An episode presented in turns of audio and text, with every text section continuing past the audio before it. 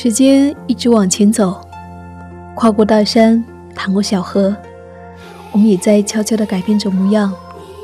而爱情，那时的爱情里面写下的一封封信，却会永远的留存下来，在时间里幻化成一朵永恒的花。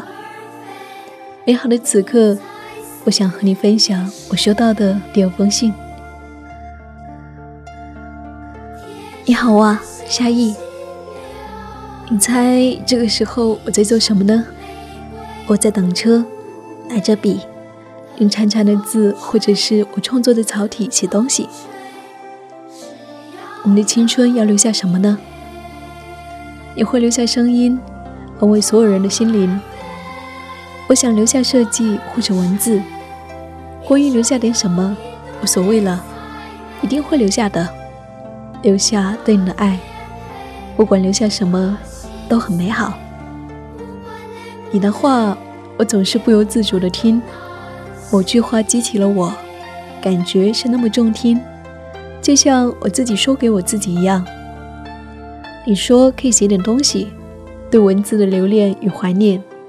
我本应该属于文字的，但在现实中迷了路，丢了我真正爱的东西。爱就是有感觉。喜欢写啊写啊写啊，一直写到老，都不知道疲倦，不累不倦，这就是喜欢呐。也许或者必须的，我要找回文字。给你写信是我的动力。你看那么晚了，我还是会不倦的写，而且很精神很开心。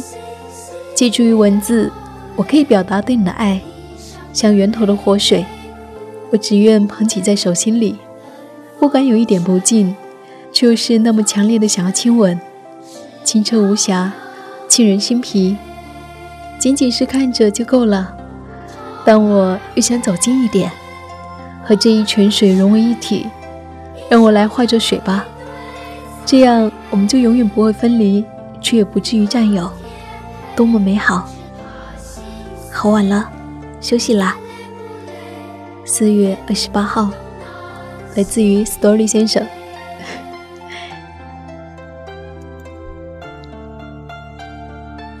我是夏意，夏天的夏，回的意。谢谢要有你相伴。如果你愿意听，那么我会继续把 Story 先生写给我的信一封一封的念给你听。如果你想找到我，可以在微信关注 NG 夏意。我们下期再会。